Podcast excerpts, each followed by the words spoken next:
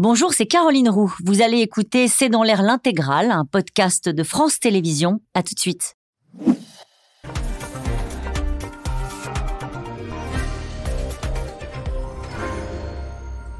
Bonsoir à toutes et à tous. Nous attendons vos questions, SMS, Internet et réseaux sociaux pour alimenter notre discussion. Dès son arrivée à Pékin, Emmanuel Macron a posé sans doute l'enjeu principal de sa visite, obtenir de la Chine qu'elle joue un rôle majeur dans la résolution du conflit en Ukraine. Ce sont ces mots.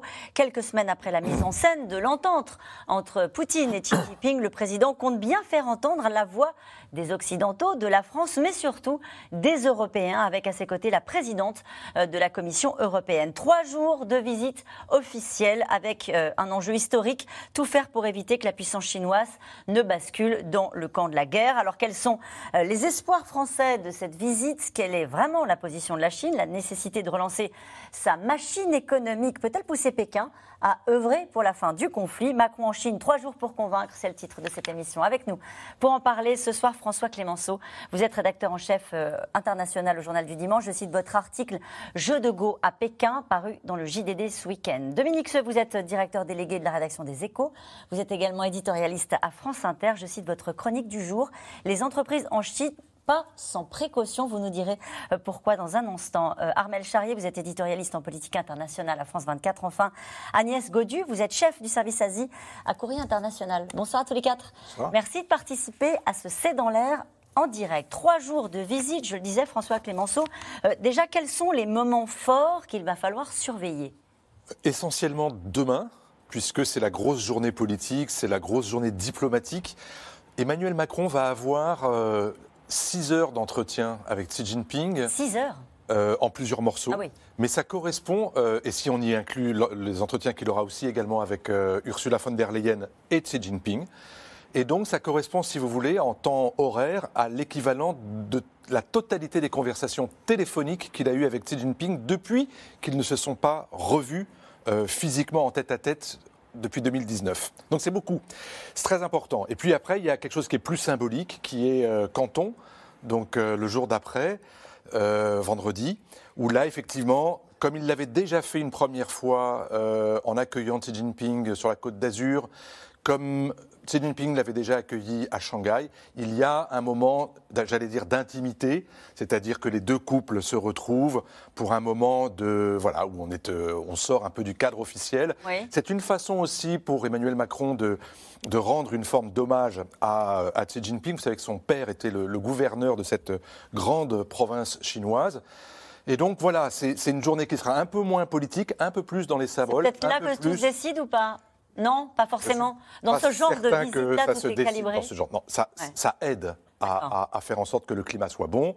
Ça aide à ce que les deux chefs d'État puissent se parler franchement, avec un peu moins de protocoles, un peu moins de délégations euh, à côté, un peu moins de preneurs de notes. Il euh, ne faut pas oublier que toutes ces visites officielles, c'est quand même très chronométré, millimétré, euh, chacun est à sa place. Il y a un énorme protocole. Là, de pouvoir effectivement dîner en tête à tête avec, en tête à tête, avec leurs deux épouses, mais dans un cadre privé. Mm. ça peut effectivement aider à ce que la, la visite se passe bien. On n'imagine pas, Agnès Godu, à quoi ça peut ressembler un dîner en tête à tête avec Xi Jinping? Et son épouse. Vous ne savez pas car vous n'avez pas dîné en tête à tête. Je n'ai jamais dîné en tête à tête avec Xi Jinping. Euh, certainement euh, un, échange, un, échange, de banalités évidentes sur les questions culturelles, mais euh, non. C'est pas un, des un peu sèche là. C'est pas un des moments qu'on attend, un des moments importants qu'on attend de ce, de, ce déplacement. C'est vrai que François Clémenceau le disait. Euh, on va rentrer dans le détail de ce qui, évidemment, ce qui peut être euh, discuté, mais ce sont des visites très calibrées, trois jours pour convaincre, trois jours absolument calibrés, euh, sans surprise, parce que les Chinois, on le sait, détestent les surprises. Xi Jinping, de plus, est quand même euh, l'un des rares dirigeants chinois euh, les plus verrouillés qui soit qu'on ait jamais connu. On, euh, on, ne l'a jamais vu le moins, faire le moindre écart, pousser la chansonnette comme Jiang Zemin, mettre un, chapeau comme Deng Xiaoping. Enfin, Xi Jinping, c'est un, peu de bloc, bloc qui paraît un peu tout, rond, etc. D'ailleurs, on le compare, on, le compare à, des ours, mais voilà, il, ne laisse rien transparaître. Dominique Non, mais c'est, évidemment, tout est très normé. Tout est d'abord, c'est préparé à l'avance. Les, les communiqués, ça fait des semaines que chaque millimètre, chaque virgule est regardé. Mais il peut y avoir des surprises, et notamment ah dans le corporel. on a été très frappé de la visite de Xi Jinping à Moscou avec Vladimir Poutine, où on a eu vraiment l'impression allez, je vais le dire euh, un peu euh, presque vulgairement, que Vladimir Poutine était presque un enfant à côté de Xi Jinping. Euh, Xi Jinping le manifestait, manifestait, alors il est plus grand, effectivement, mais on voyait, et on en reparlera sur le fond, les discussions sur le, gazoduc entre la Russie et la Chine, mais on a vraiment eu le sentiment que le patron, mhm. c'était Xi Jinping. Souvenez-vous de ce que ça pouvait être il y a 30 ou 40 ans. C'était évidemment l'inverse. Là, on est dans quelque chose de très différent. La gestuelle euh, parle beaucoup. Alors on sait qu'Emmanuel Macron, lui, est assez tactile un peu. Et donc on va voir, est-ce qu'il va euh, prendre par le coup de Xi Jinping, qui à mon avis ne doit pas apprécier ça énormément. Donc on va peut-être, je ne vais pas dire s'amuser un peu, mais il faut regarder ça. Bien sûr que ce sont des images qu'on commande, bien sûr. Je, je complète ce que disait François. Euh, le Premier ministre espagnol est venu il y a quelques semaines. Il a eu droit à une demi-heure, je crois. Trois quarts d'heure. Trois quarts d'heure, pardon. Trois quarts d'heure. Voilà. donc ça veut dire quelque chose ça, quand même. Alors voilà, ça dit quelque chose. Mais évidemment, on va décoder tout ça. Mais naturellement, il y a une ambition du côté français qui est euh, mm. convaincre Xi Jinping de, moins aider Vladimir Poutine sur l'Ukraine. Mm. Bon, voilà. Et puis il y a une ambition de l'autre côté de la Russie de fragmenter l'Europe. Et c'est la raison pour laquelle Ursula von der Leyen est, à côté d'Emmanuel Macron. Mais évidemment, le but, c'est de dire euh, aux Français, vous êtes très importants on adore en Europe, on adore ça. Vous savez, depuis De Gaulle, on adore ça évidemment. et il va en jouer là-dessus tout l'enjeu pour Emmanuel Macron, c'est d'obtenir des résultats sans être dupe. Hmm. On entendait tout à l'heure Gérard Haro, qui en connaît un rayon hein, en matière de, relations diplomatiques, qui disait c'est une visite d'État qui intervient quand même à un moment historique. Armel Charrier. Oui, c'est un moment historique parce que euh, Emmanuel Macron ne rencontre pas le même Xi Jinping que les dernières fois. Parce qu'avec la guerre en Ukraine, il y a eu un changement de cap considérable et que euh, ce qu'on voit, c'est que ce pays qui s'émancipe euh, comme première puissance économique, rival des États-Unis, a vu un coup d'accélérateur magistral sur le gain politique depuis cette guerre en Ukraine. Et que c'est ce que vous racontez. Il est presque devenu le patron des Russes en quelque sorte quand on le voit dans ce langage corporel, et qu'en même temps, il vient d'avoir un gain politique et diplomatique hors pair de la part de la Chine, hein, c'est-à-dire euh, arriver à mettre en place ce sommet, cette réunion entre l'Iran et l'Arabie saoudite, preuve que justement ils savent jouer un autre gain, et ils le jouent tellement que demain est attendu à Pékin le ministre des Affaires étrangères iranien et le ministre des Affaires étrangères saoudien, qui viennent en même temps que euh, le français et euh, l'européenne. Donc on est en ce moment dans un autre contexte. Et je vais, même si on est en début d'émission, juste vous complexifier encore un petit peu la chose. on est prêt, on est habitué, vous dans l'air. C'est qu'en même temps qu'il y a cette visite, vous avez une photographie très impressionnante qui vient d'avoir lieu, c'est du côté de l'Arabie saoudite, où un navire russe vient d'accoster. Une interdiction depuis dix ans dans le port de Jeddah, qui est quand même effectivement en Arabie saoudite sous influence américaine. Les, les Saoudiens ont laissé accoster un navire russe. Donc ça vous montre toute cette fragmentation, sachant que derrière, effectivement, la Russie observe tout ça et que donc, en clair, pour résumer sur la question, aujourd'hui, c'est effectivement une visite qui est sur un État qui se situe à un tout autre niveau que ce qui était il y a encore quelques années. Et nous allons poursuivre cette discussion. En tout cas, les images de Xi Jinping euh, en Russie, aux côtés de Vladimir Poutine, sont encore dans toutes les têtes. Mais Emmanuel Macron espère bien, pendant ces trois jours de visite d'État, convaincre la Chine qu'elle peut euh, et qu'elle peut être euh, et qu'elle doit jouer d'ailleurs un rôle majeur euh, dans la fin du conflit. Juliette Vallon et Nicolas Baudry-Dasson.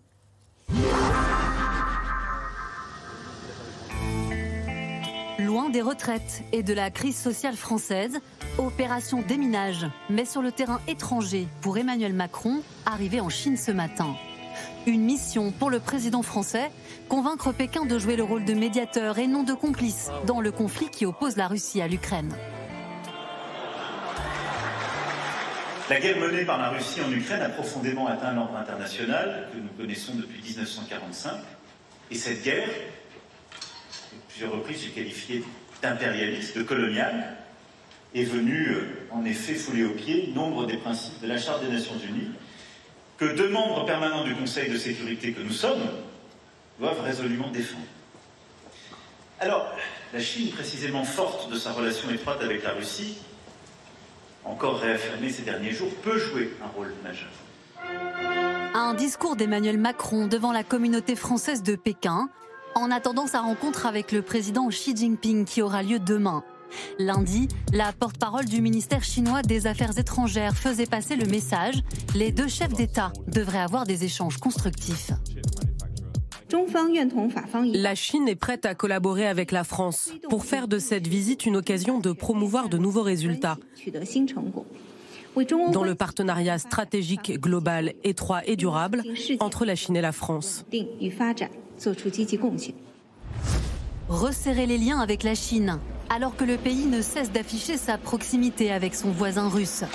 Il y a 15 jours, coupe de champagne à la main sous les ors du Kremlin, Vladimir Poutine et Xi Jinping mettaient en scène leur relation diplomatique spéciale.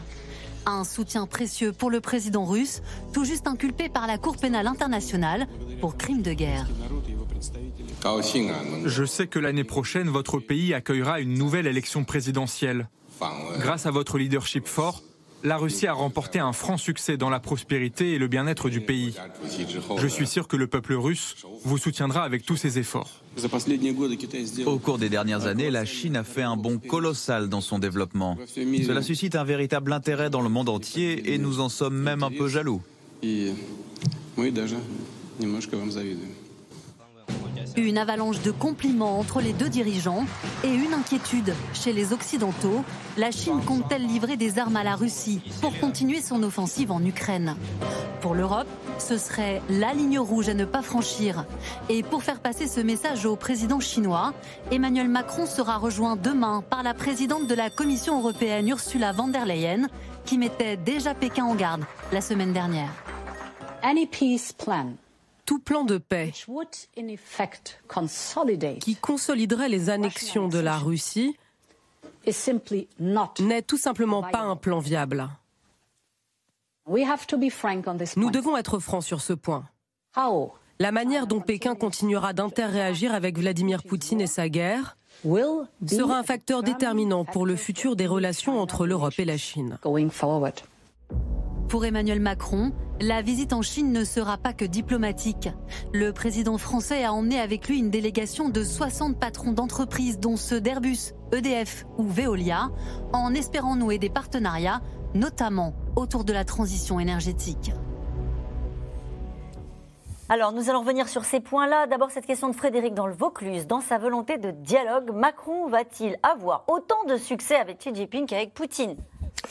C'est pas très sympa comme question, C'est une question un peu insolente, mais. C'est du euh, second degré, à mon avis. C'est ça, oui. Mais, on a raison de la poser. Oui, bien sûr. C'est-à-dire, quelle, quelle marge de manœuvre, quel levier, quelle capacité a le président de la République française avec la présidente de la Commission européenne, qui sont censés venir ensemble pour dire exactement la même chose sur un ton d'unité européenne à Xi Jinping, sachant que ce même Xi Jinping, par son voyage à Moscou et par ses initiatives récentes depuis, a prouvé, a affiché clairement qu'il n'était pas dans son intention de laisser tomber la Russie ou d'avoir une neutralité extrêmement stricte vis-à-vis de la Russie. Donc, euh, à l'Élysée, on vous explique depuis une semaine et quasiment tous les jours que Emmanuel Macron ne se fait aucune illusion sur le résultat qu'il pourra obtenir de Xi Jinping.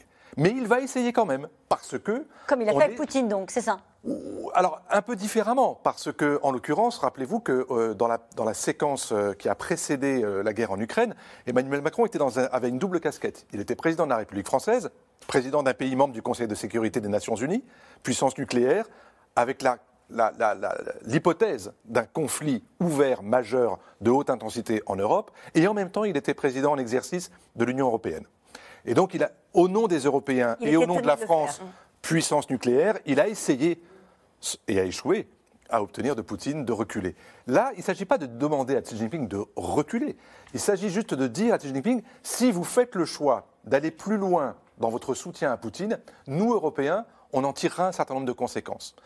Donc c'est un message qu'on fait passer. Et, je ne vous dis pas qu'il euh, va être accueilli avec des applaudissements par euh, Pékin.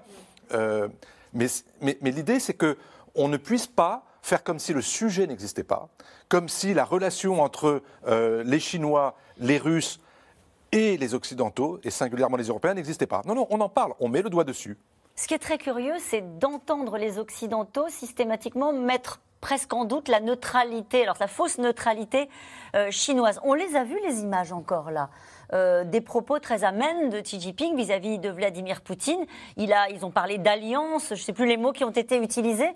Et on irait demander à Xi Jinping de quoi? De ne pas aller trop loin, de ne pas livrer des armes? Exactement. Mais c'est pour ça, que c'est pour ça que côté américain comme côté européen, pendant les six premiers mois de la guerre, on était assez content non pas d'avoir fait pression sur Xi Jinping, mais de constater tout simplement que Xi Jinping ne voulait pas se mettre en position de mmh. difficulté dans le conflit ukrainien. Et les messages qui ont été reliés pour dire Ah, c'est bien ce que fait la Chine, rester comme ça, un pas de côté, rappeler un certain nombre de principes, la Charte des Nations Unies, euh, l'intégrité des frontières, euh, le, refus de la prolifération nucléaire, le refus d'utiliser l'arme nucléaire en premier ressort, etc.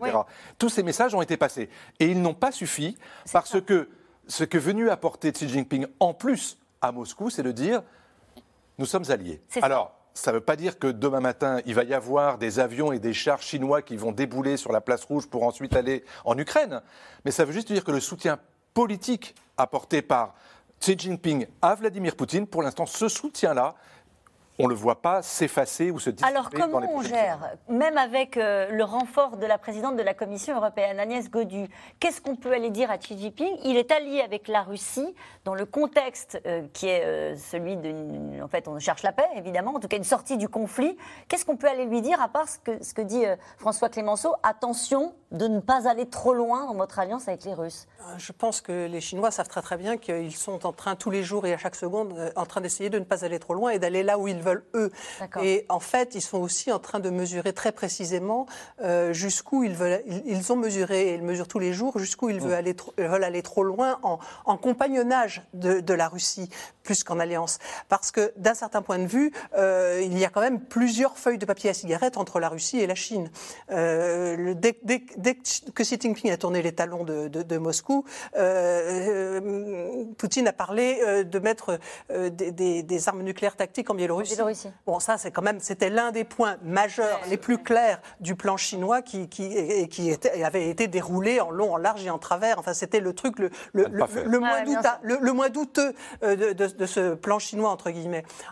Et par ailleurs, euh, la Chine, elle est tenue, elle, par ses propres intérêts, qui sont euh, aussi celles de répondre aux États-Unis, euh, euh, au conflit commercial avec les États-Unis et euh, de s'arranger pour que l'Europe ne suive pas d'un seul homme les États-Unis. J'ai compris. C'est essentiellement ça qu'elle Pourquoi il arrive sur place en disant la Chine peut jouer un rôle majeur dans la résolution du conflit, le dialogue est donc indispensable en sachant tout ce que vous venez d'expliquer. Il se met en, en défaut, Emmanuel Macron. Il sait qu'il ne reviendra pas avec des Chinois qui vont lui dire bon, on va vous aider. Il le sait très bien, mais les Chinois... Alors il déroule ces éléments de langage? Euh, les éléments de langage sont déroulés de part et d'autre et à l'envie. Et, puis, quand on trouve un tout petit point d'accord, euh, on y va. Il y a un point euh, sur lequel les, Chinois peuvent espérer arriver à obtenir un petit quelque chose, qui est un point extrêmement concret, qui, on se demande ce qu'il fait d'ailleurs dans le soi-disant plan de paix chinois pour l'Ukraine, qui est la question de la préservation des chaînes de valeur mmh. internationales et le, refus de toute sanction économique. En gros, les laissez-nous commercer, laissez-nous être. Euh, euh, ne, suivez pas les États-Unis dans les sanctions sur les semi-conducteurs. Euh, enfin, et, ça, tout ça se retrouve dans quelque chose qui est censé être un plan de paix pour l'Ukraine. Oui, c'est C'est absolument pas un plan de paix pour l'Ukraine. C'est la liste de courses de la Chine pour accepter de faire un tout petit quelque chose et de peser dans un sens d'équilibre. Dominique Et Emmanuel Macron essaye manifestement de flatter la Chine en disant vous pouvez avoir un rôle de médiation. Il ne faut pas croire à ce rôle de médiation. Mais c'est dit comme ça. L'Europe a effectivement quand même un argument fort qui est, nous sommes un marché de 440 millions d'habitants, euh, votre stabilité économique et politique dépend aussi du commerce international, de moins en moins mais des exportations absolument considérables que vous faites vers l'Europe. Et donc, si nous nous fermons un peu à vos exportations, euh, ça va être difficile pour vous. Donc, le, ce qui, nous avons besoin de leurs exportations, ils ont besoin de, ils ont besoin de nous vendre des produits. Et c'est là-dessus, c'est très concret. L'Europe doit décider dans les mois qui viennent, euh, d'ici le mois de juillet, si elle ferme les frontières aux importations de voitures chinoises. Mmh. L'Europe est en train de monter un système un peu complexe juridiquement, etc. Mais pour dire aux voitures chinoises, euh, eh bien, écoutez, c'est terminé. Euh, donc là, c'est très ennuyeux pour les Chinois. Donc il y a quand même des éléments de négociation. au total, la position est assez intenable pour l'Europe de choisir entre est-ce qu'on privilégie le commerce et le marché chinois ou est-ce qu'on s'aligne sur les Américains. On essaye une troisième voie. elle est difficilement, elle est très difficile. Voilà, pas la troisième voie, mais elle est très difficile à trouver. Mais il y a un espace, il y a un trou de souris, et c'est sur ce trou de souris qu'Emmanuel Macron veut appuyer. Armel Charrier. Et en plus, se rajoute là-dessus le fait que la, la, quelle est la logique chinoise finalement du moment? C'est d'une part de se dire qu'ils vont devenir à un moment donné la première nation économique et politique. Ça ne veut pas dire qu'ils vont y arriver, mais leur logique, elle est là. Ils ont même une expression qui est de dire qu'il y a une parenthèse occidentale en ce moment, qui a eu lieu pendant quelques siècles, et que cette parenthèse occidentale va avoir lieu, se refermer, et que ça va être le temps de, de l'ère asiatique.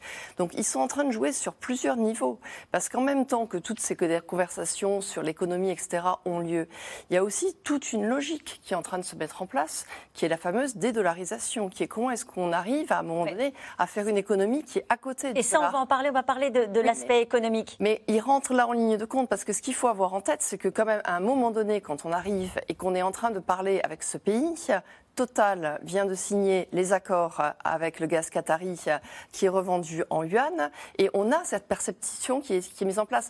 Donc même s'il reste dans une logique politique, ils sont en train de dire on est capable de vous entendre sur les importations-exportations, on est capable de vous entendre sur les prééminences dans les mers, mais en même temps, regardez aussi, on vous embête là-dessus. Parlons des armes. Le sujet, c'est quand même qu'à un moment donné, ici même autour de cette table, on se posait de la question de savoir si les Chinois allaient livrer des armes euh, à la Russie. Ce sujet est derrière nous il n'est pas totalement derrière nous. Parce qu'en fait, quand il y avait cette question des armes, il y avait immédiatement attelé la question de la co-belligérance. C'est-à-dire de dire, si la Chine rentre dans cette logique-là, on parlera de co-belligérance. Avec le risque que la Chine dise, bien, eh bien dans ces cas-là, si moi je suis accusé de co-belligérance, dans ces cas-là, qu'est-ce que fait l'Europe et qu'est-ce que font les États-Unis?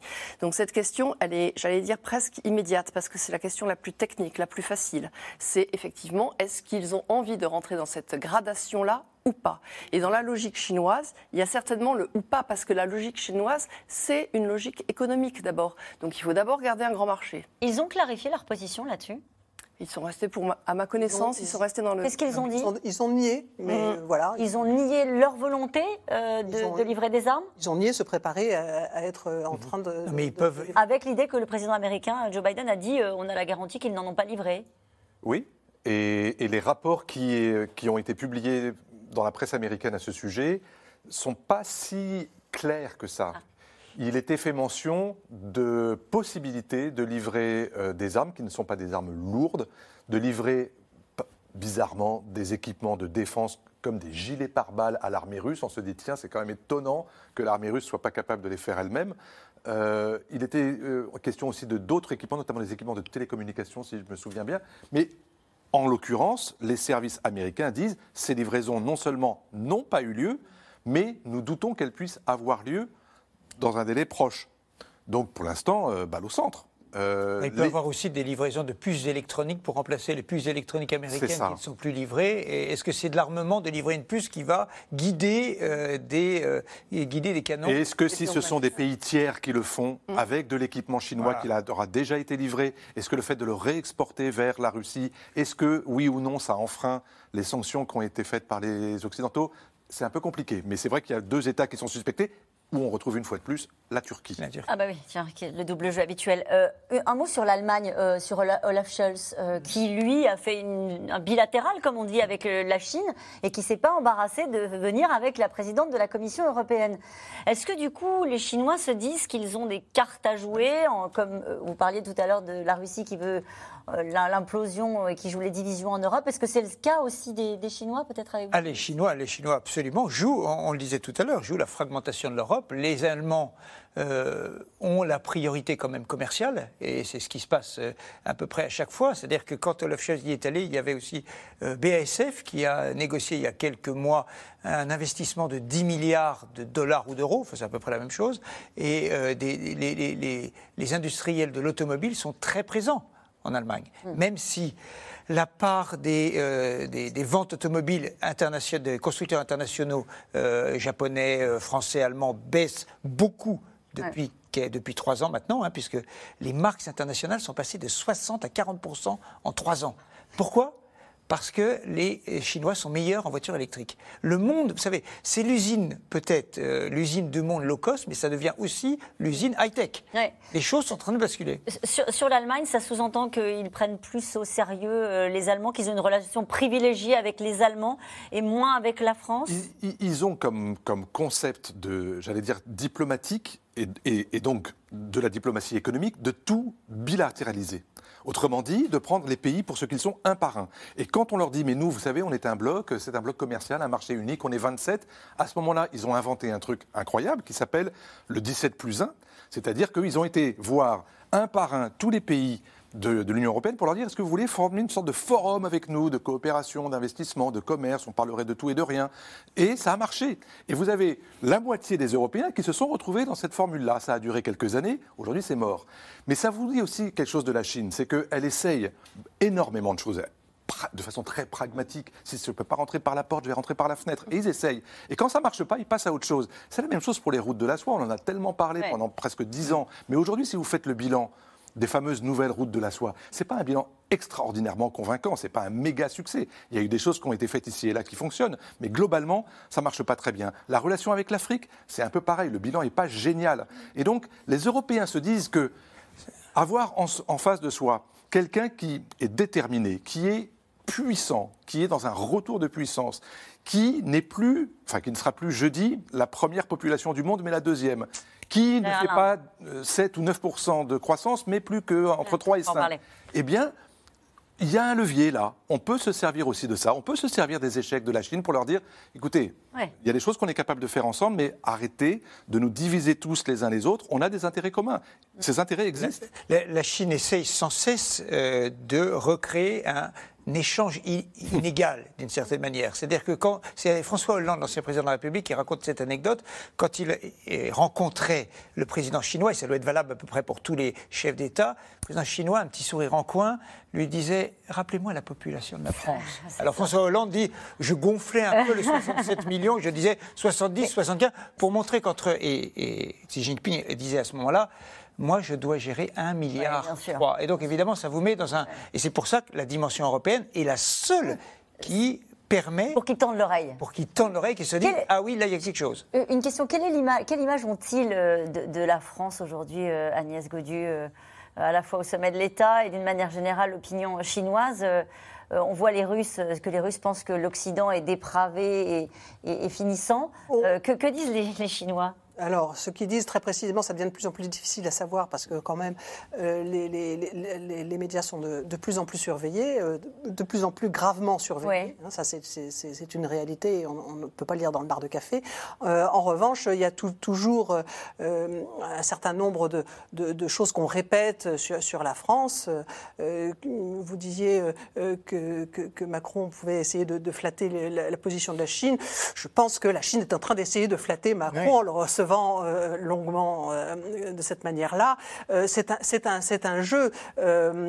par ailleurs, je crois que, les, que, que, la Chine n'est pas aveugle sur le fait qu'il se déroule deux ou trois choses qui lui déplairaient fort si ça, si ça se déroulait sur son propre sol, à savoir des manifestations. Ah Et, ils en ont eu, hein Ils en ont eu, mais mm. bon, de manière, pas exactement les mêmes, mais ils en ont eu. Ils en ont eu de, de manière, enfin, pas du tout de la même ampleur. voilà, je pense que de ce point de vue-là, c'est pas un hasard si on n'a pas vu énormément de choses sur ces événements euh, dans la presse chinoise, parce que d'habitude, ils exploitent. Quand vous analysez le, les personnalités euh, et les ministres qui sont euh, auprès d'Emmanuel Macron, quelles leçons peut-on peut en tirer? On va parler dans un instant avec vous, Dominique Seux, de la partie économique de ce voyage. on voyait la ministre de la Culture, on sait qu'il y a Jean-Michel Jarre qui fait partie de la délégation, Jean-Jacques Hano. Alors c'est plus, c'est plus les personnalités que les ministres, parce que les ministres, c'est souvent les mêmes, ce sont les ministres les plus importants, les affaires étrangères, l'économie, l'agriculture, là, qui prend une, mhm. place importante. Mais euh, dans les personnalités, à part les, 60 chefs d'entreprise qui sont là, qui font le gros de la délégation, dans les personnalités culturelles, vous avez des artistes français. Vous avez les, évidemment les, les, patrons des, des, prestigieux châteaux de Chambord, châteaux de Versailles, etc. On voit bien où on veut en venir. En revanche, vous avez trois artistes chinois. Et ces artistes chinois, et je mets à part Gong Li, qui est l'épouse de Jean-Michel Jarre, dans ces, trois artistes chinois sont des. C'est une star euh, en, Chine, une méga star. Oui, mais enfin, qui était une star, ah bon qui l'est toujours, à mon avis, dans le cœur du public, mais qui a des petits soucis de relation avec le, régime. D'accord. Euh, voilà. Et, les trois peintres en question, je crois que c'est une femme et deux hommes, il faudrait que je vérifie, mais sont tous nés en Chine, venus en France autour des événements du massacre de la place Tiananmen, c'est-à-dire à la fin des années 80, s'y sont installés, ont pris la nationalité française. Et la question, c'est qu'est-ce qu'ils vont repartir en Chine? Ça reste encore pour moi une énigme. Je crois comprendre que ça fait partie de cette volonté de dire, au-delà de la politique, au-delà de la géopolitique, ce sont deux peuples, ce sont deux sociétés, ce sont deux cultures, et il y a intérêt à pouvoir se retrouver, se parler, sans avoir cette sorte de chape de plomb euh, d'un régime totalitaire d'un côté, et l'impossibilité pour les Chinois, où qu'ils vivent ailleurs, de pouvoir dialoguer et retourner et, avoir une sorte de, j'allais dire, de façon très humanitaire, mm. euh, des nouvelles de ce qui se passe chez eux. Mais c'est intéressant parce que ça en dit long sur aussi cette volonté de décrisper les choses et d'être un peu plus dans la franchise et de se dire que euh, on ne peut pas découpler ces deux sociétés. C'est quand même le message essentiel. Les Américains aujourd'hui sont dans une logique de découplement avec la Chine, de dire on sera de moins en moins dépendant et il faut être de moins en moins dépendant parce qu'on n'a pas grand-chose à se dire et on n'a plus beaucoup d'intérêt à, à faire des choses ensemble tant que ça reste à ce point déséquilibré. Les Européens, et Ursula von der Leyen l'a dit devant l'Institut Mercator à Bruxelles, elle a dit il n'est pas question de faire une prise de distance avec la Chine. Nous devons continuer à dialoguer avec la Chine, continuer à coopérer avec la Chine, dans mais pas à n'importe quelles conditions. Et dans ces cas-là, on, met, euh, on se met les Américains à dos? Ça les agace Alors, c'est là, où, c'est là où toute la partie de poker va se jouer. Et c'est ça, et vous avez raison de poser la question, parce que c'est exactement ce que peuvent faire les Chinois. C'est pas ce qu'ils vont faire, c'est ce qu'ils peuvent faire. C'est la tentation de se dire, je vais jouer les uns contre les autres. Les Européens contre les Américains, et les, et les Américains de se dire, on va se servir des Européens contre les Chinois. Ils ont essayé à plusieurs reprises, rappelez-vous. Et nous, on est, les, on est... les Américains n'ont pas été très bons avec l'IRA. Vous savez, le programme anti-inflation de euh, centaines de milliards de dollars, parce qu'ils n'ont absolument pas privilégié les Européens. Ils n'ont pas dit aux Européens, écoutez, vous êtes dans notre camp, donc on est un peu sympa avec vous. Donc là, ils ont perdu un point. Mais on est quand même entre le marteau et l'enclume. On est vraiment entre. Totalement. Armel Charrier. Oui, puis on a quand même aussi des qualités quand même qu'il faut jouer parce que dans la délégation aussi, euh, je pense qu'il faut aussi les faire rêver les Chinois finalement. Et quand on arrive avec du luxe, qui est dans un pays qui a beaucoup copié, qui a beaucoup d'innovation, qui a beaucoup utilisé le luxe, ça ils savent pas encore complètement le faire, donc ils sont encore terriblement attirés par les Français. Il y a aussi toute cette qualité du tourisme, toute cette qualité historique. Il y a toute la qualité euh, culturelle, muséographique qu'on apporte parce que du coup on donne un savoir-faire. Et là-dessus effectivement c'est aussi notre capacité d'être un peu à côté des Européens, c'est-à-dire d'avoir aussi une stigmatisation française et de pouvoir aussi amorcer le dialogue avec euh, toutes ces, euh, toutes ces capacités-là. Et derrière, effectivement, ça fait la différence avec euh, la, logique américaine, avec la logique européenne. Et il faut bien qu'on joue effectivement toutes nos partitions face à cette rencontre. En tout cas, les économies mondiales guettent le retour de la croissance chinoise. C'est aussi le cas sans doute des 63 patrons euh, qui sont du voyage aux côtés d'Emmanuel Macron. Mais le Covid a laissé des traces. La violence du confinement a découragé certaines entreprises occidentales de s'installer euh, en Chine, tout comme l'absence de transparence d'une manière, générale et en particulier sur les origines du Covid, du virus. Théo Manval, Christophe Roquet. Et si c'était finalement lui Après le pangolin, le chien vivérin, a son tour suspecté d'être à l'origine de la pandémie. Les travaux d'une chercheuse du CNRS révèlent que plusieurs spécimens du marché de Wuhan pourraient avoir transmis le SARS-CoV-2 à l'homme. Des données scientifiques étayées, mais jusqu'ici jamais divulguées par les autorités chinoises. Ces données auraient pu et auraient dû être partagées avec nous depuis trois ans. Nous continuons d'appeler la Chine à la transparence. Connaître l'origine de la pandémie reste un impératif moral et scientifique. Mais toujours pas question pour Pékin d'apparaître comme le point de départ d'une pandémie qui a mis à l'arrêt son économie pendant près de trois ans. La politique zéro Covid du président Xi Jinping a multiplié les confinements, reconfinements, suscitant parfois des émeutes, comme en novembre dernier dans cette usine fabriquant les iPhones. Mais depuis décembre dernier, les restrictions sanitaires ont été levées et le gouvernement l'assure, l'économie a redémarré. Au cours des deux premiers mois de cette année, l'économie chinoise a connu une dynamique solide. La situation en mars est encore meilleure qu'en janvier et février. Les principaux indicateurs tels que la consommation et l'investissement se sont redressés. Sauf qu'en réalité, le rebond est moins important qu'espéré. Après 3% seulement de croissance l'an passé, presque aussi peu qu'en 2020, les projections ne sont que de 5% pour cette année, toujours moins qu'avant la pandémie. Parmi les explications, le ralentissement des exportations. Nous commençons à voir l'impact d'une demande plus faible de la part des États-Unis et de l'Europe, et cela a des conséquences sur les exportateurs chinois. Cette faiblesse des exportations est un obstacle, mais une reprise assez solide de l'économie intérieure devrait permettre de le dépasser. Sauf que la consommation des ménages chinois ne décolle pas non plus. La faute au chômage. Ces trois années de restrictions ont vu beaucoup de PME fermer. Alors sur ce marché en banlieue de Pékin, chaque jour des centaines de personnes tentent de trouver un petit boulot. Il y a plus de monde que d'emplois disponibles. Et les restrictions d'âge sont de plus en plus strictes. Beaucoup d'entreprises n'embauchent que des moins de 35 ans. Nous qui sommes plus âgés, on fait quoi? Un signal au vert tout de même, les investissements étrangers en Chine repartent à la hausse. Cette étude publiée le mois dernier montre que les entrepreneurs français notamment ont retrouvé l'optimisme. 47% prévoient d'accroître leurs investissements, c'est deux fois plus qu'il y a six mois, quand 7% seulement songent à se retirer, un chiffre divisé par deux. Mais là aussi, attention, le rebond est fragile.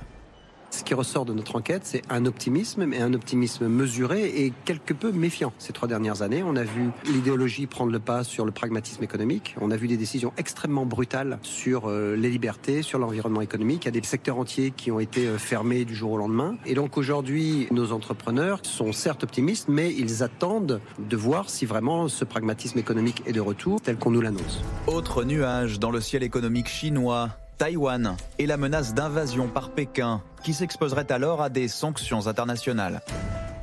Tout le monde me demande si Taïwan peut connaître le même sort que l'Ukraine. Est-ce qu'il y aura possiblement une invasion Et ce sentiment négatif que les gens peuvent avoir vis-à-vis de la Chine, si elle se rapproche trop de la Russie, pèse sur les décisions de venir ou non faire des affaires.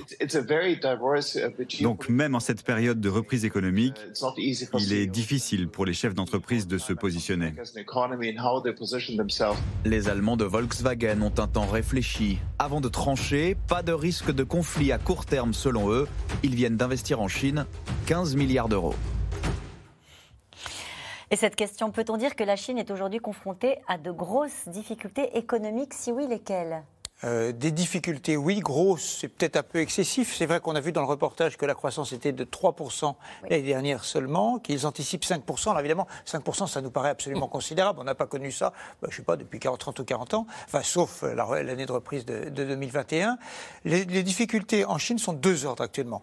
La première, c'est que euh, la croissance est assez déséquilibrée. La consommation fonctionne assez mal à cause d'un niveau de chômage euh, qui, qui, est remonté un petit peu. La croissance est portée par l'investissement public.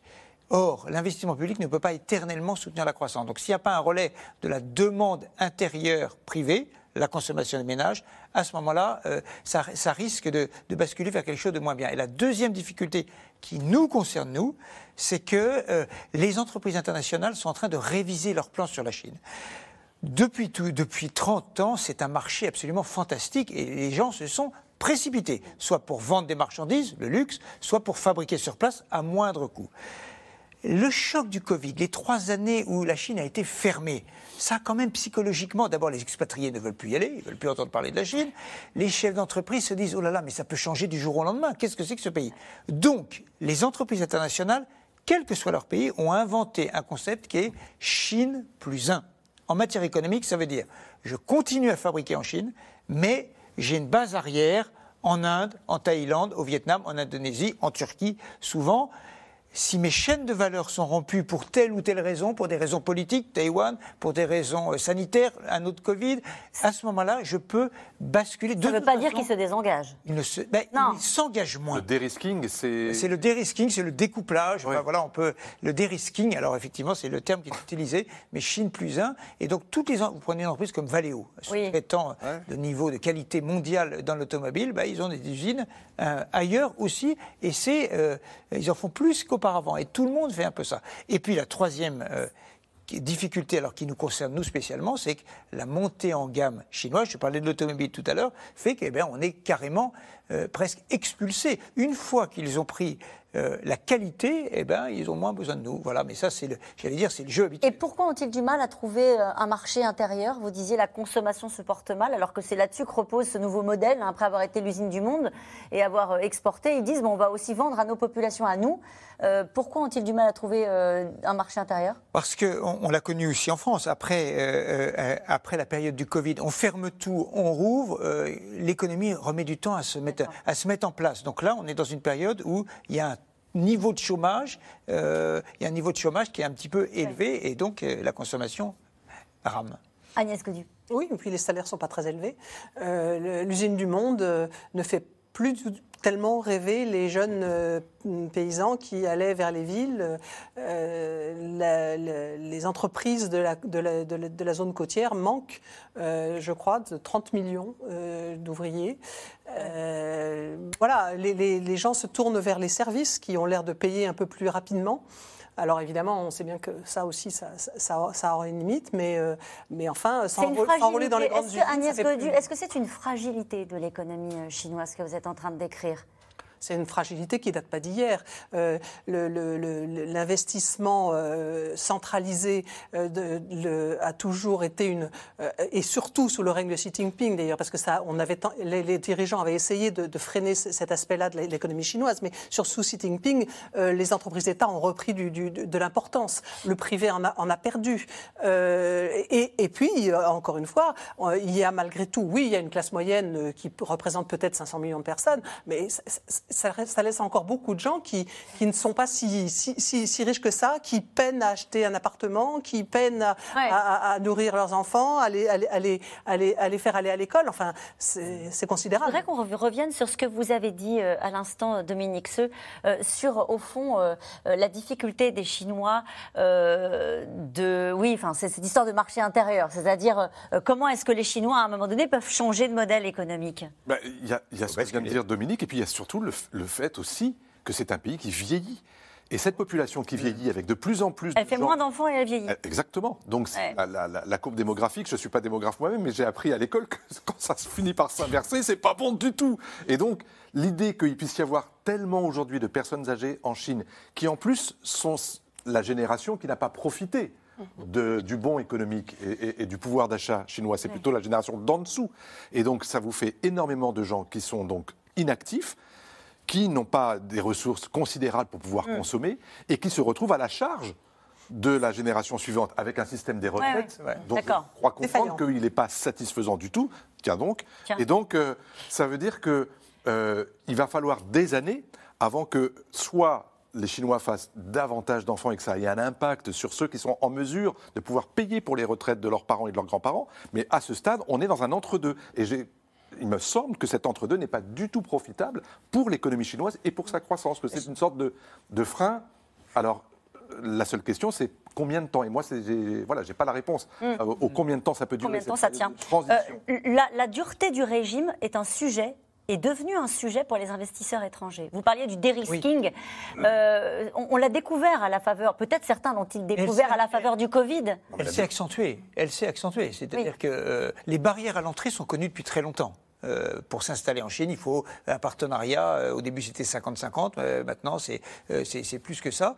Et, donc, les chambres de commerce européennes, etc., dénoncent ça depuis des années. Mais ce qui est nouveau, en fait, c'est que la brutalité politique s'est nettement renforcée. Enfin, et, donc, les chefs d'entreprise disent bon, oui, c'est un gigantesque marché, mais il faut prendre des précautions, à la fois en étant ailleurs et en mettant pas pour le dire en, un mot, pour ne pas mettre tous ses œufs dans le même panier. C'est ça. Et puis, en, et puis en clair, on voit là-dessus la question d'un régime autoritaire. Tout simplement. C'est-à-dire que c'est vrai qu'on peut parler des gains économiques, etc. Mais il reste quand même une population pauvre qui est de l'ordre de 20%, 19%, donc ce qui quand même ramène à plus de 250 millions, parce qu'il faut le mettre effectivement sur le chiffre global. Donc 250 millions, c'est quand même assez colossal. Donc là, si ça plombe, forcément. Et puis cette question effectivement d'un régime qui reste effectivement euh, très ouvert aujourd'hui parce qu'il s'imagine en première puissance, mais qui connaît d'abord son talent d'Achille et qui reste effectivement autoritaire. Qu'est-ce qu'il espère Des contrats? Qu'est-ce qu'on leur vend aux Chinois déjà? Euh, Aéronautique, textile, luxe, c'est ça? Du cognac, du vin, euh, des sacs et des moteurs d'avion. Oui, c'est ça. d'Airbus. Alors il y a une usine là-bas, mais euh, on, leur vend beaucoup d'avions. Un contrat devrait être annoncé de 140 Airbus supplémentaires, mais pour être tout à fait franc, on ne sait jamais s'il n'a pas déjà été annoncé quatre fois. On sait que des avions ont été annoncés à Olaf Scholz qu'elle s'y est allée. est-ce que ce sont les mêmes? Apparemment pas, mais est-ce que est-ce que c'est pudiquement tout le monde dit généralement, euh, c'est une finalisation de contrat. Donc on ne sait pas très bien où on en est. Mais comment se portent les échanges globalement entre la France et la Chine? C'est la catastrophe C'est absolument terrible puisque euh, les échanges sont très importants. 100 milliards d'euros sur les 12 derniers mois. 100 milliards d'euros, c'est absolument considérable. Sauf que c'est très déséquilibré. C'est-à-dire que nous importons 70 milliards et nous exportons, euh, nous exportons 20 euh, bah, à 30 milliards, donc un déficit absolument considérable de 53 milliards ah d'euros sur les 12 derniers mois. Qu'est-ce qui s'est passé? Multiplié par 10 euh, en 20 ans. Voilà, il a été multiplié par 10 en 20 ans. Nous avons d'une certaine manière financé notre modèle social français par des importations à bas coût de produits fabriqués en Chine, mm. ce qui a permis ça se discute entre économistes, mais ce qui a permis de valoriser notre pouvoir d'achat avec des produits moins chers, mais qui évidemment a des conséquences industrielles terribles. Il y a une responsabilité collective d'avoir désindustrialisé la France. Mmh. Ça, Clémenceau, vous voulez dire un mot? Ça va faire partie des discussions ou pas? Ou est-ce que là-dessus, il n'aura Parce que quand même, je vous écoute attentivement depuis le début de l'émission, vous me dites en gros, sur la paix euh, et sur le rééquilibrage des relations avec Vladimir Poutine, il ne faut pas attendre grand-chose. Euh, là, on se disait sur le rééquilibrage des relations avec la France, n'en parlons pas, l'Europe peut-être, mais il va falloir être malin pour pas fâcher les Américains. Et puis là, sur la question économique, bon, bah, on va continuer à vendre des sacs je résume, et des avions. Euh, je résume, et encore de moins en moins. Euh, mais c'est là où euh, on revient au point de départ. C'est-à-dire que si vous ne jouez pas européen, vous, êtes perdant, c'est-à-dire que bien sûr que vous aurez des gains à court terme parce que vous irez acheter moins cher ou parce que vous ferez fabriquer moins cher. Mais si vous raisonnez en européen et que vous vous dites on peut avoir une politique industrielle commune qui est à la fois de protéger nos intérêts, et notamment dans les secteurs stratégiques, ça, ça y est, c'est fait, ça a été euh, acté. Euh, mais maintenant, il va falloir pouvoir dire aux Chinois, rééquilibrer, s'il vous plaît, l'ouverture de vos marchés pour qu'on ait accès à des marchés qui ne sont pas stratégiques chez vous. Il y en a notamment dans le secteur tertiaire, il y en a beaucoup. Et sur lesquels les Chinois sont très fermés. Et euh, ça pourrait permettre, alors pas de rééquilibrer le déficit. Du côté d'Agnès Godin, sur le rééquilibrer la relation. Bon. Non, mais tant qu'on n'a pas essayé, on n'aura pas réussi. Et, ce que je veux dire, c'est que, en tout cas, la, fameuse phrase d'Emmanuel Macron qu'on lui prête euh, sur l'Allemagne, pourquoi est-ce que Scholz était euh, avant nous et seul et pas avec d'autres, et pourquoi il y va tous les ans, et pourquoi il prend la suite de Merkel à sa façon, l'idée que euh, l'Allemagne pouvait importer du gaz russe pour pouvoir fabriquer avec une main-d'œuvre turque des machines à outils qu'on vendrait à la Chine. Ce modèle-là, dit Macron, est terminé. C'est pas faux, mais on n'a pas le modèle alternatif encore, notamment entre Européens, pour pouvoir proposer une offre à la Chine qui soit valide. Les Français ont quand même des quelques atouts. Il faut être un peu. Euh, oui, allons-y. dans tout ce qui est assainissement, eau, qualité, beaucoup d'entre, enfin, des grandes entreprises françaises comme Veolia ou d'autres proposent des services aux municipalités chinoises pour leur dire on peut vous aider à assainir tous vos réseaux. Et ça, c'est effectivement, ce sont des services. Ça rapporte moins d'argent que de vendre des avions, mais euh, c'est une influence euh, qui pèse quand même euh, un petit peu. On en a un petit peu parlé depuis le début de l'émission. On va aller aux États-Unis. Il se voit comme l'un des seuls capables de mettre la Chine à genoux. Donald Trump, comme d'ailleurs l'ensemble des républicains, reproche notamment à Joe Biden d'être trop mou avec Pékin. Mais hier, son sujet, il faut bien le dire, était ailleurs, en pleine campagne pour sa réélection. Trump a été inculpé et s'est retrouvé le regard noir sur les bancs du tribunal de Manhattan. Nicolas Bidard et Michel Bouilly. Ladies and gentlemen,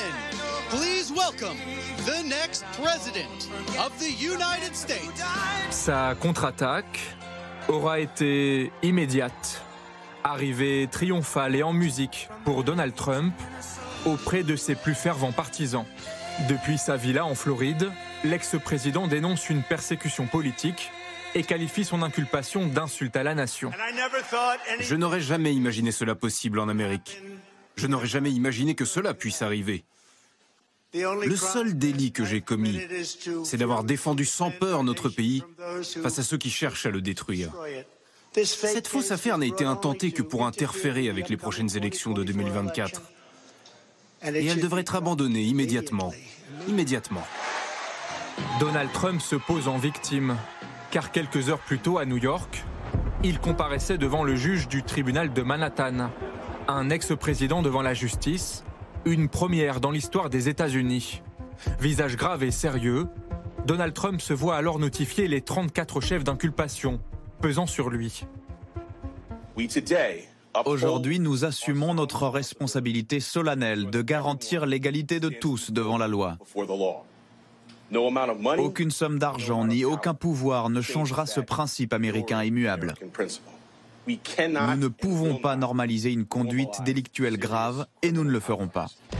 L'ancien président a acheté le silence de Stormy Daniels, une actrice porno avec qui il aurait eu une relation extra-conjugale. La justice l'accuse d'avoir maquillé cette facture de 130 000 dollars pour la faire passer dans ses comptes de campagne de 2016. Mais Donald Trump aurait aussi voulu étouffer d'autres affaires embarrassantes. Les déclarations d'un portier de la Trump Tower sur l'existence d'un enfant caché et celle d'un mannequin du magazine Playboy, assurant avoir eu une liaison avec lui. Le milliardaire plaide non coupable et ressort libre du tribunal, et le procès pourrait s'ouvrir en début d'année prochaine. Mais ses avocats pointent les faiblesses du dossier d'accusation. L'acte d'accusation lui-même est un texte standard. Aucun crime fédéral n'est avéré, aucun crime d'État n'a été commis. Il ne dit pas qu'il a fait une fausse déclaration. C'est vraiment décevant. C'est triste et nous allons nous battre. Le début d'un long feuilleton judiciaire. L'affaire crée l'effervescence médiatique.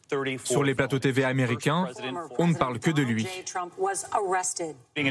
Bonsoir à tous. On commence ce soir avec du jamais vu. Un président inculpé est présenté devant un juge. Un coup de projecteur qui profite déjà à Donald Trump et qui relance déjà sa campagne électorale pour l'élection de 2024. Depuis l'annonce de son inculpation il y a cinq jours, sa cote de popularité progresse dans les sondages. Il aurait même reçu 10 millions de dollars de dons pour sa campagne. Un électorat pro-Trump, galvanisé et remobilisé. On aime notre président, on le soutiendra jusqu'au bout, je prendrai une balle pour lui. Il se bat contre deux partis, les démocrates, mais aussi les républicains. Au sein du Parti républicain, justement, Donald Trump prend la place de favori pour la primaire à venir. Même ses détracteurs lui apportent leur soutien. C'est un scandale. Et pour des millions d'Américains, ce n'est rien d'autre qu'une persécution politique, dirigée par un procureur qui a fait campagne sur la volonté d'inculper un ancien président. À quelques mois de la primaire républicaine, un sujet sous haute tension sera au cœur des préoccupations, la relation Washington-Pékin. Le chef des sénateurs républicains, Kevin McCarthy, va justement recevoir dans les prochaines heures la présidente taïwanaise. Aux grandes dames de la Chine qui y voit là une provocation de la part des États-Unis et promet de riposter. Le numéro un. Une question de Didier. Si Donald Trump revient au pouvoir, comment les États-Unis vont-ils se positionner face à la Russie et à la Chine? Mais euh, c'est une question à laquelle Trump a répondu dès le début de sa campagne de 2016. On peut, on peut dire qu'il y a un point sur lequel il n'a pas lâché. Il n'a pas varié. Jamais lâché, jamais varié, c'est mm. sur la Chine. Pourquoi? Parce que, à ses yeux et aux yeux de nombre de conservateurs américains, pas tous d'ailleurs des, des républicains traditionnalistes, il y a deux dangers pour le monde l'islam et la Chine. Dans l'islam, ils mettent tout et son contraire, c'est-à-dire à la fois la religion, mais aussi évidemment l'extrémisme religieux, le radicalisme, le prosélytisme et le terrorisme.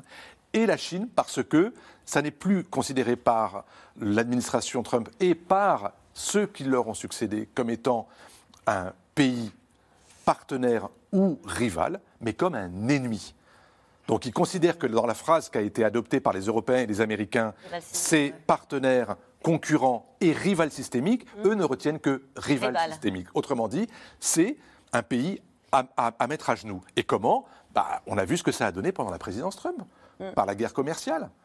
Euh, qui a été suspendu avec Joe Biden? Alors, qui a été suspendu en partie. Il n'a pas gagné quand même. Hein. C'est vrai.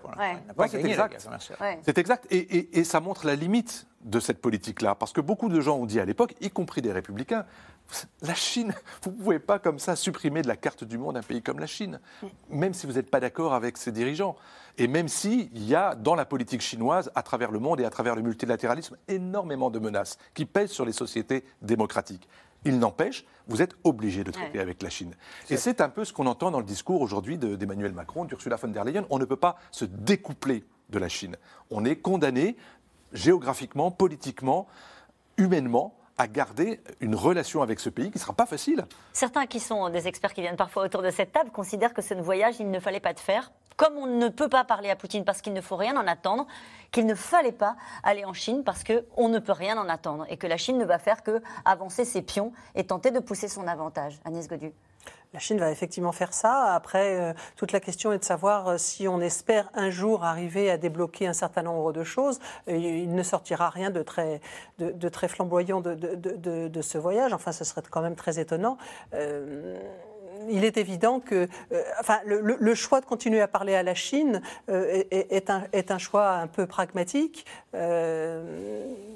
mais sans, sans espoir d'obtenir euh, des gains en matière de rééquilibrage de nos relations commerciales, par exemple. Non. Non, non, sur le, rééquilibrage des. Vous savez, ce qu'on importe le plus de Chine, ce sont les ordinateurs. Euh, donc on en a besoin et donc il est difficile de dire écoutez, on se passe maintenant, pour rééquilibrer notre commerce avec la Chine, on va se passer des ordinateurs et des smartphones. voilà. Nous revenons maintenant à vos questions.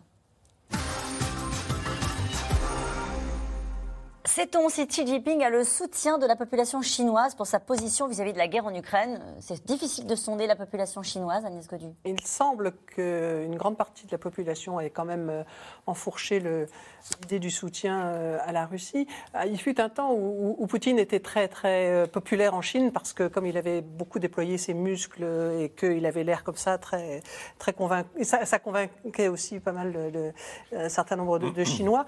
mais la population chinoise, elle est partagée, en fait. Mais il y a des sondages en Chine?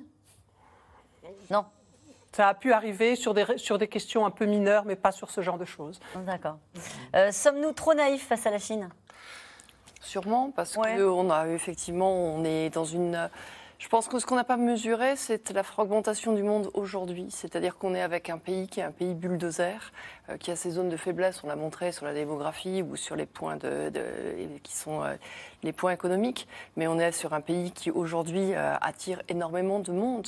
Et à côté de tous les marchés qu'on veut avoir, les marchés des BRICS, les marchés avec la Russie, avec les nouveaux pays dont on a parlé, l'Iran, avec l'Arabie Saoudite, même la Malaisie qui a encore des accords qui ont encore été visités dernièrement par Nancy Pelosi est, a, déclaré aujourd'hui qu'elle n'était pas forcément obligée de s'adosser aussi au dollar en permanence. Donc on voit qu'il y a tout un attrait de pays complètement différents qui sont en train de refigurer le monde. Et c'est vrai qu'on a un pays euh, qui bien sûr a ses limites, qui bien sûr est dans sa concurrence avec l'Inde. Enfin du coup après on peut mettre beaucoup de subtilité.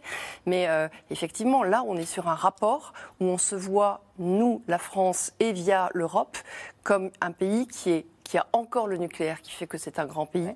C'est pour ça qu'il nous parle 6 heures voilà, euh, dans l'entretien dont on parlait tout à l'heure. Et qui reste une puissance moyenne avec une économie qui décroît et que donc du coup face à un mastodonte chinois qui fait rêver, qui a investi, qui a investi en plus en Afrique. Quand on se promène aujourd'hui, il n'y a plus d'alliance française, mais il y a des instituts Confucius. Alors il paraît que c'est un très mauvais investisseur. Sûrement, mais sûrement parce que derrière il y a des dettes, derrière il y a des difficultés d'emploi, etc. Mais en attendant, son affichage est un affichage sérieux. Et dernier point, quand on voit comment est-ce que tous les pays africains vont à des sommets que font Xi Jinping. Hmm. Nous avons fait deux erreurs vis-à-vis de la Chine. La première, c'est d'imaginer que le doux commerce, comme dit Montesquieu, disait Montesquieu, changerait leur système politique. Première erreur.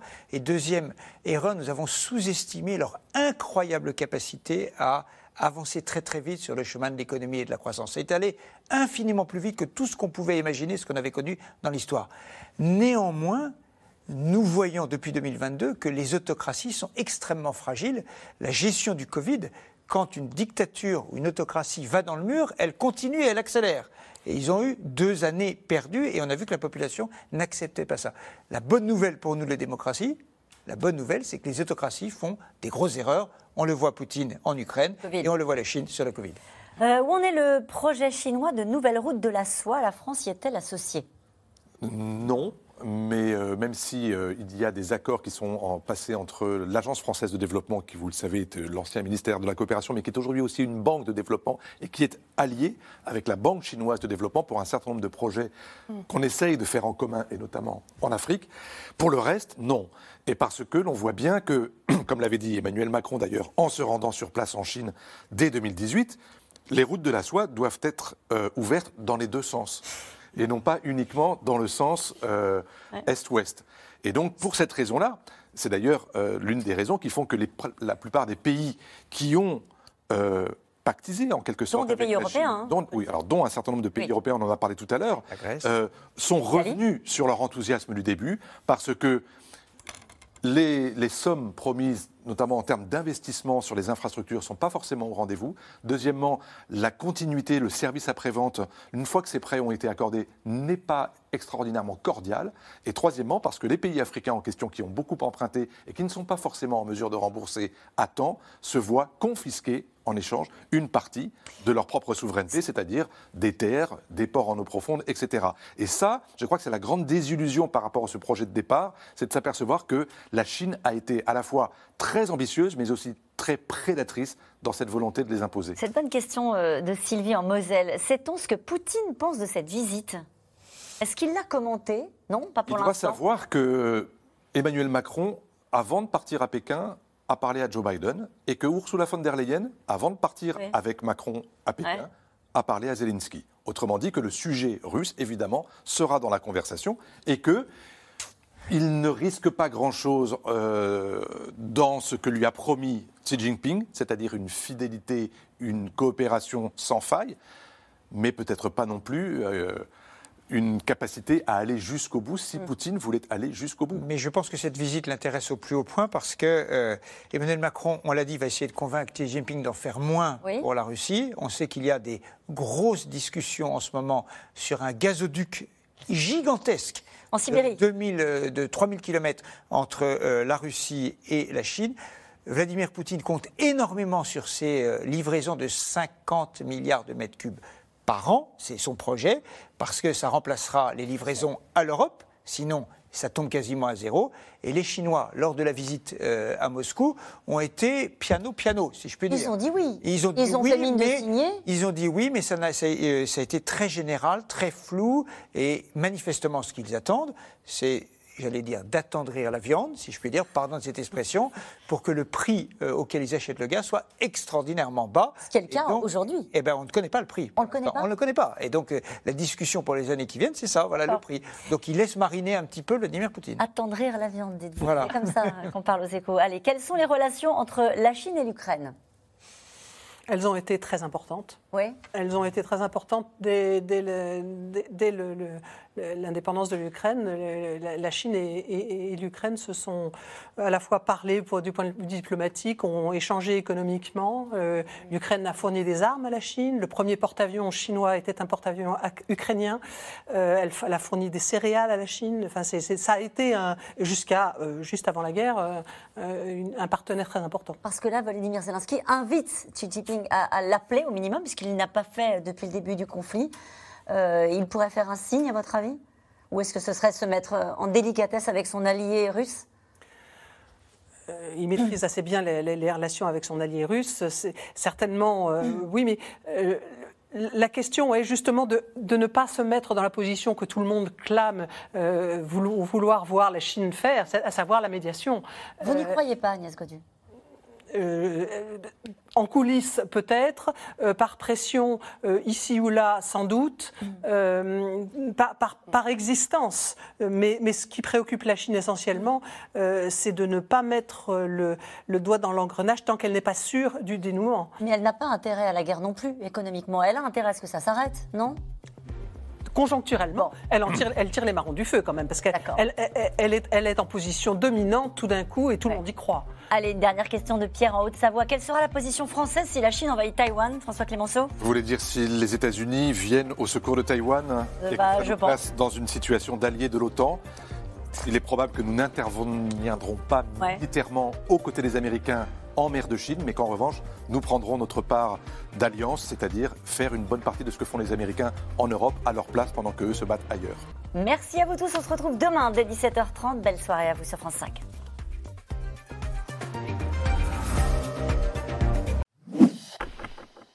Merci d'avoir écouté C'est dans l'air. Comme vous le savez, vous pouvez désormais écouter l'intégrale, mais aussi l'invité ou vos questions à nos experts. Tous ces podcasts sont disponibles gratuitement sur toutes les plateformes de streaming audio. Et pour le replay vidéo, c'est sur France.tv, bien évidemment. À bientôt.